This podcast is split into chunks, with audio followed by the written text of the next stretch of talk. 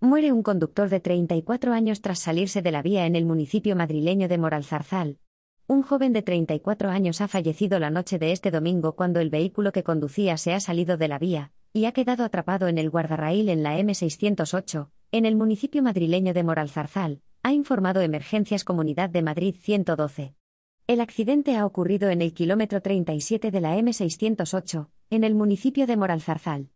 Por causas que ahora investiga la Guardia Civil de Tráfico, el turismo se ha salido de la vía y ha impactado contra el guardarraíl. Hasta el lugar del accidente han acudido los sanitarios del Summa 112, quienes han comprobado que el joven y único ocupante del coche había fallecido. Los bomberos de la Comunidad de Madrid han extraído el cuerpo sin vida del joven que quedó atrapado en el vehículo.